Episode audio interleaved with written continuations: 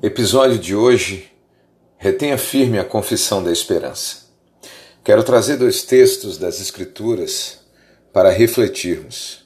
Hebreus capítulo 10, verso 23, assim está escrito: Guardemos firme a confissão da esperança sem vacilar, pois quem fez a promessa é fiel. E Hebreus capítulo 10, verso 38 e 39 diz assim: Mas o meu justo viverá da fé e se ele recuar, a minha alma não tem prazer nele. Nós, porém, não somos daqueles que recuam para a perdição, mas daqueles que creem para a conservação da alma. É possível que hoje tenhamos ouvido notícias boas ou notícias ruins, mas nós não devemos nos mover nem por uma nem por outra. Devemos nos mover apenas pela palavra de Deus. Nós não nos movemos por aquilo que sentimos, mas nós nos movemos pela fé. Não nos movemos por aquilo que achamos, mas nos movemos pela palavra de Deus. O texto diz que devemos manter firme a confissão da nossa esperança, independentemente de qualquer circunstância, sem vacilar, sem recuar, mas vivendo da fé. Vejamos dois pontos importantes para retermos firmes essa confissão. Primeiro, mantenha os olhos em Jesus. Hebreus capítulo 12, verso 2 diz assim: Olha, olhando para Jesus, autor e consumador da fé. Quando os nossos olhos estão firmes em Jesus, nada pode nos abalar. Ainda que passemos por momentos de grandes desafios, permanecemos firmes sabendo que a promessa se cumprirá, porque aquele que fez a promessa é fiel para cumprir.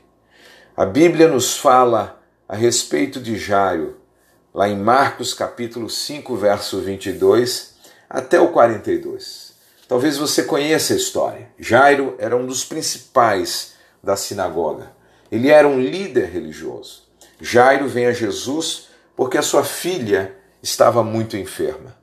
Mas no momento em que Jairo pedia a Jesus que fosse até a sua casa para orar por sua filha, Jesus atenta para uma mulher enferma com fluxo de sangue e desvia sua atenção para atender a mulher. Nesse instante, alguém chega para Jairo e pede para que ele não incomode mais o mestre, porque a sua filha já havia morrido. Se formos analisar isso, vemos como é fácil arrumarmos argumentos para respaldar a incredulidade e assim desviarmos os nossos olhos de Jesus. As circunstâncias de Jairo pareciam sem esperança, mas Jesus diz a ele: Jairo, não temas, crê somente. Quando alguém é visto mantendo a confissão da fé diante de algo que parece sem solução, é muitas vezes mais fácil receber uma palavra de consolo do que uma palavra de posicionamento contra as circunstâncias adversas. Mas o nosso Deus pode transformar e restaurar todas as coisas. Ele é fiel para cumprir aquilo que prometeu. Jesus foi à casa de Jairo e realmente a menina já havia morrido. Mas Jesus diz a ela: Talita cumi, menina, levante-se. E na mesma hora a menina se levantou e começou a andar. E todos ficaram admirados. Jairo recebeu o milagre porque não atentou para as circunstâncias, mas manteve firme os olhos em Jesus. Que os nossos olhos estejam firmes em Jesus em toda e qualquer situação. O segundo ponto importante é que não vacile na, na convicção da fé. Hebreus capítulo 10, verso 38 e 39 diz que: Mas o meu justo viverá da fé, e se ele recuar, a minha alma não tem prazer nele. Nós, porém, não somos daqueles que recuam para a perdição, mas daqueles que creem para a conservação da alma. Deus é bom quando as coisas vão bem, e Deus continua sendo bom quando as coisas não vão tão bem assim. Deus continua o mesmo, ele não muda e nós também não retrocederemos prosseguiremos firmes. A nossa declaração é a mesma de Jó quando disse: Eu sei que o meu redentor vive e que, por fim, ele se levantará sobre a terra.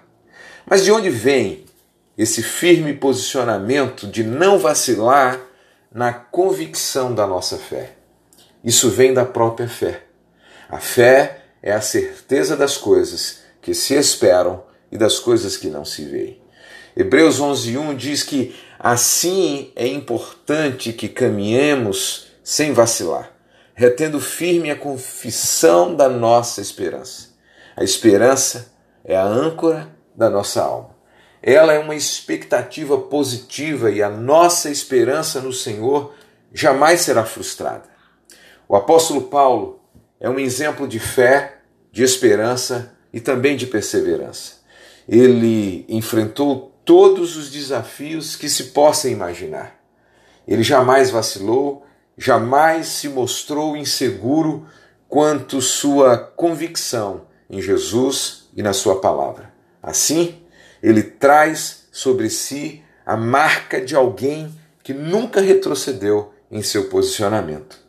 Quando o apóstolo Paulo foi alcançado por Jesus no caminho de Damasco, foi uma experiência extraordinária. Mas vemos que muitas pessoas também tiveram as suas experiências extraordinárias com Jesus e retrocederam, vacilaram. O apóstolo Paulo se posiciona de tal forma na proclamação do evangelho que ele recebeu que nada pôde fazê-lo retroceder. E nós também nos manteremos firmes na confissão da nossa esperança, sem vacilar. Não retrocederemos e neutralizaremos todo espírito de medo.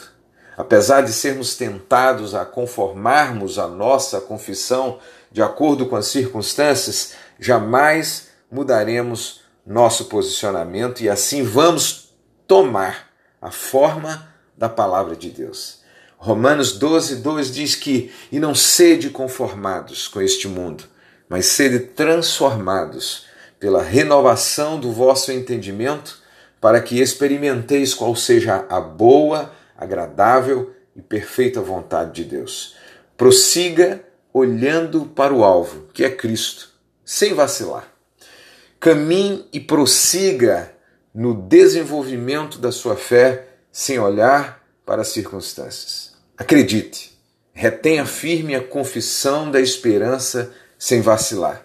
Se você duvidar, duvide da sua dúvida, mas jamais duvide da palavra de Deus. Se aparecer uma dúvida sobre a veracidade daquilo que Jesus falou, duvide da sua dúvida. Prospere mesmo no tempo da adversidade. Portas serão abertas, conexões serão estabelecidas e a sua e a minha influência será ampliada. Vamos manter firme esta confissão da nossa esperança sem vacilos, porque fiel é aquele que fez a promessa. Em Deus já vivemos dias gloriosos, mas dias melhores, pode ter certeza, estão a caminho, onde viveremos com mais sabedoria. Esteja firmado na rocha, na prática da palavra de Deus e não retroceda jamais. Nós não nos movemos por aquilo que sentimos, mas nos movemos pela fé. Não se mova por aquilo que você acha, mas se mova por aquilo que a palavra diz ao teu respeito. Que esta palavra traga uma luz para o teu caminho e que a palavra de Deus venha a trazer cada dia mais essa direção e essa estratégia na tua vida. Deus te abençoe, faça resplandecer o seu rosto sobre ti e te dê a verdadeira paz, a paz de Cristo.